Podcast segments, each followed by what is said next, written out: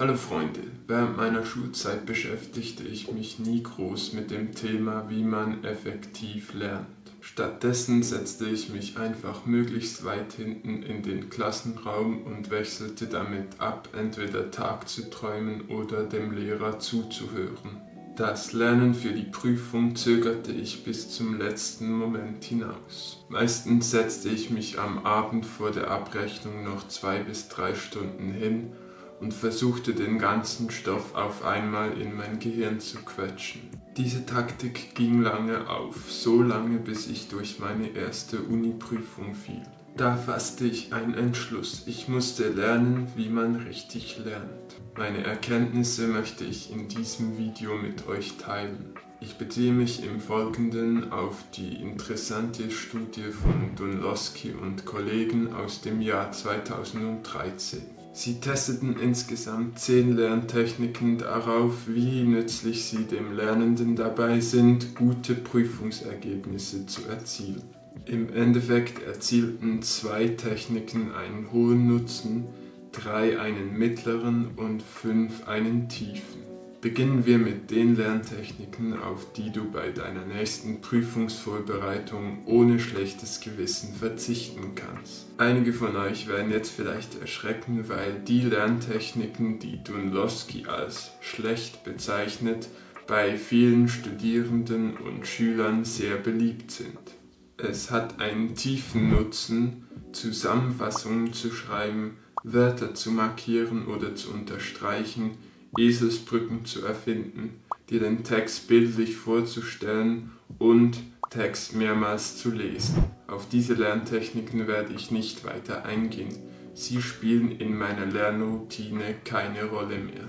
Mittleren Nutzen zeigten in der Studie Explorative Interrogation, Self-Explanation und Interleaved Practice. Explorative Interrogation heißt, man versucht eine Erklärung zu finden, warum ein bestimmter Fakt oder ein bestimmtes Konzept richtig ist. Self-Explanation heißt, man versucht herauszufinden, wie neue Information mit bekannter Information verknüpft ist. Oder man erklärt sich selbst, welche Schritte man in welcher Reihenfolge unternommen hat, um ein bestimmtes Problem zu lösen. Interleaved Practice heißt, man übt in einer Lernsession verschiedene Themen und nicht nur ein einzelnes beziehungsweise man löst verschiedene Arten von Problemstellungen anstatt nur eine. Diese drei Techniken habe ich in meine neue Lernstrategie einfließen lassen. Der Fokus liegt allerdings auf den beiden Lerntechniken mit hohem Nutzen.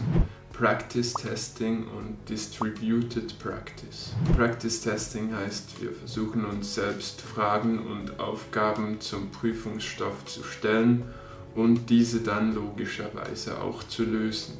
Oder wir lösen ganz einfach Übungstests, die uns von Lehrpersonen oder Dozierenden zur Verfügung gestellt wurden. Distributed Practice heißt, wir verteilen unser Lernen über einen längeren Zeitraum und lernen nicht einfach alles am Tag vor der Prüfung.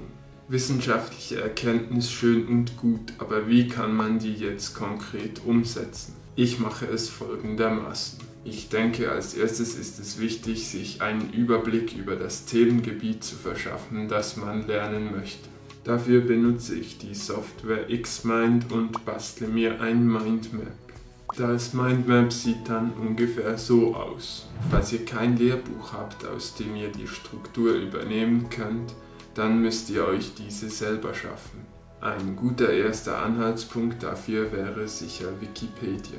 Dann wird es wohl bald einmal soweit sein, dass du im Klassenzimmer oder im Vorlesungssaal Unterricht über dich ergehen lassen musst. Meistens wird dieser von einer PowerPoint begleitet. Jetzt geht es daran, Fragen für das Practice Testing zu erstellen.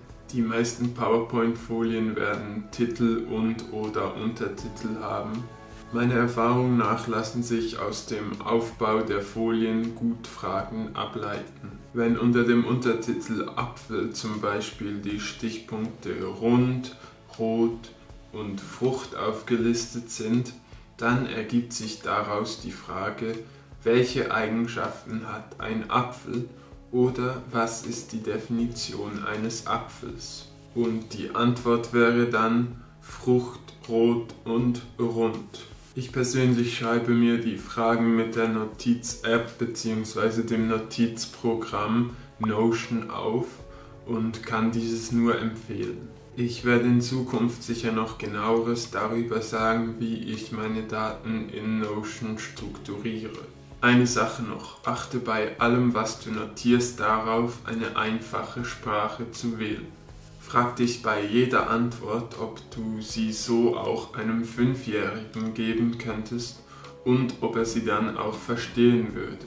Erst wenn du diese Frage mit Ja beantworten kannst, dann hast du das Konzept auch wirklich verstanden und brauchst es nun nur noch in deinem Gedächtnis zu verankern. Wenn ihr zusätzlich zu der Lernveranstaltung noch ein Lehrbuch lesen müsst, dann geht ihr wieder genau gleich vor. Überlegt euch auch hier anhand des Inhalts des Buches mögliche Prüfungsfragen und schreibt euch dann die Antworten dazu auf. Natürlich könnt ihr nicht zu jedem abgedruckten Wort eine Frage erfinden. Je nachdem, wie viel Zeit ihr investieren wollt, macht es vielleicht Sinn für jeden Abschnitt, jedes fett gedruckte Wort oder jeden Untertitel eine mögliche Frage zu erstellen. Dazu möchte ich noch ergänzen, dass es sich vielleicht lohnen könnte, alte Prüfungen von eurem Dozenten oder eurer Lehrperson aufzutreiben.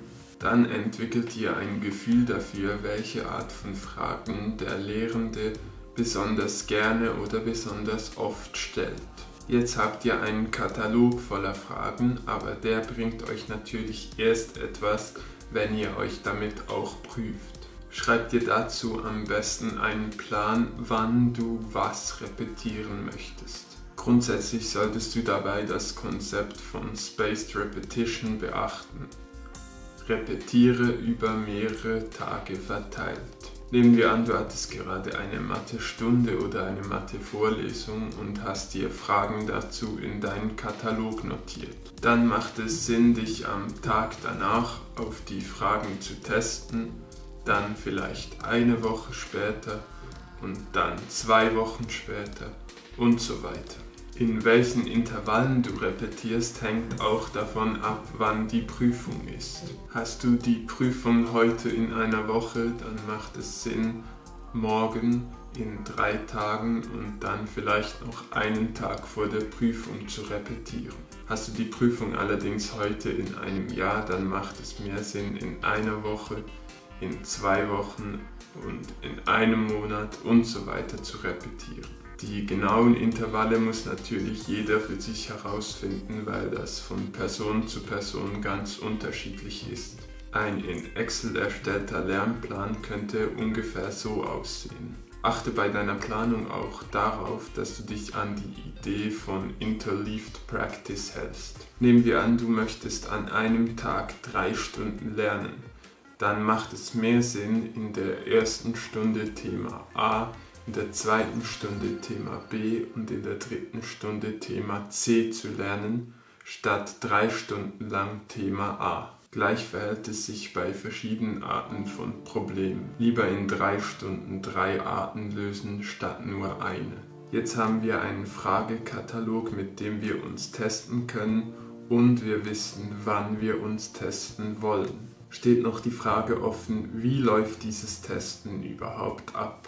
Erst einmal ist es wichtig, dass du wirklich nur die Fragen siehst und die Antworten verdeckt sind. Damit stellst du sicher, dass du die Antworten aus dem Gedächtnis abrufst und sie nicht nur einfach abliest. Das funktioniert in Notion hervorragend mit der Toggle-Funktion.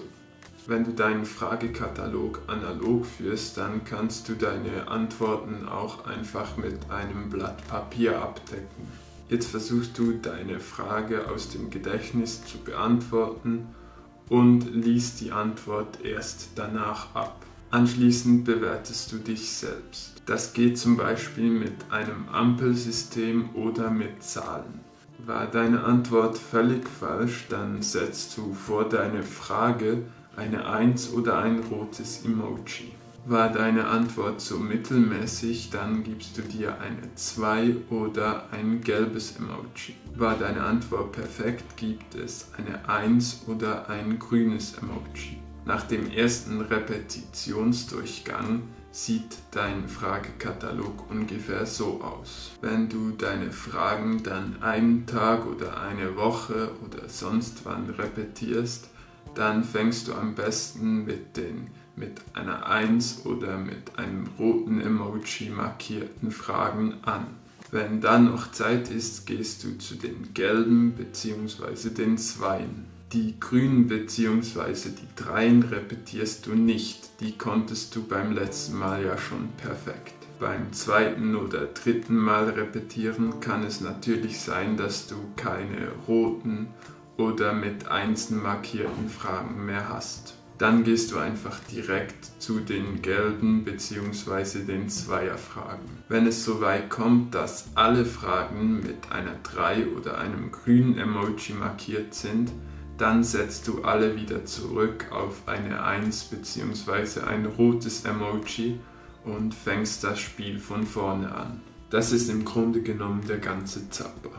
Das war jetzt ein relativ grober, aber doch recht umfassender Abriss des Themas. Ich hoffe, das Video hilft euch dabei, eure akademischen Ziele möglichst effizient zu erreichen. Vielen Dank fürs Zuschauen und bis zum nächsten Mal.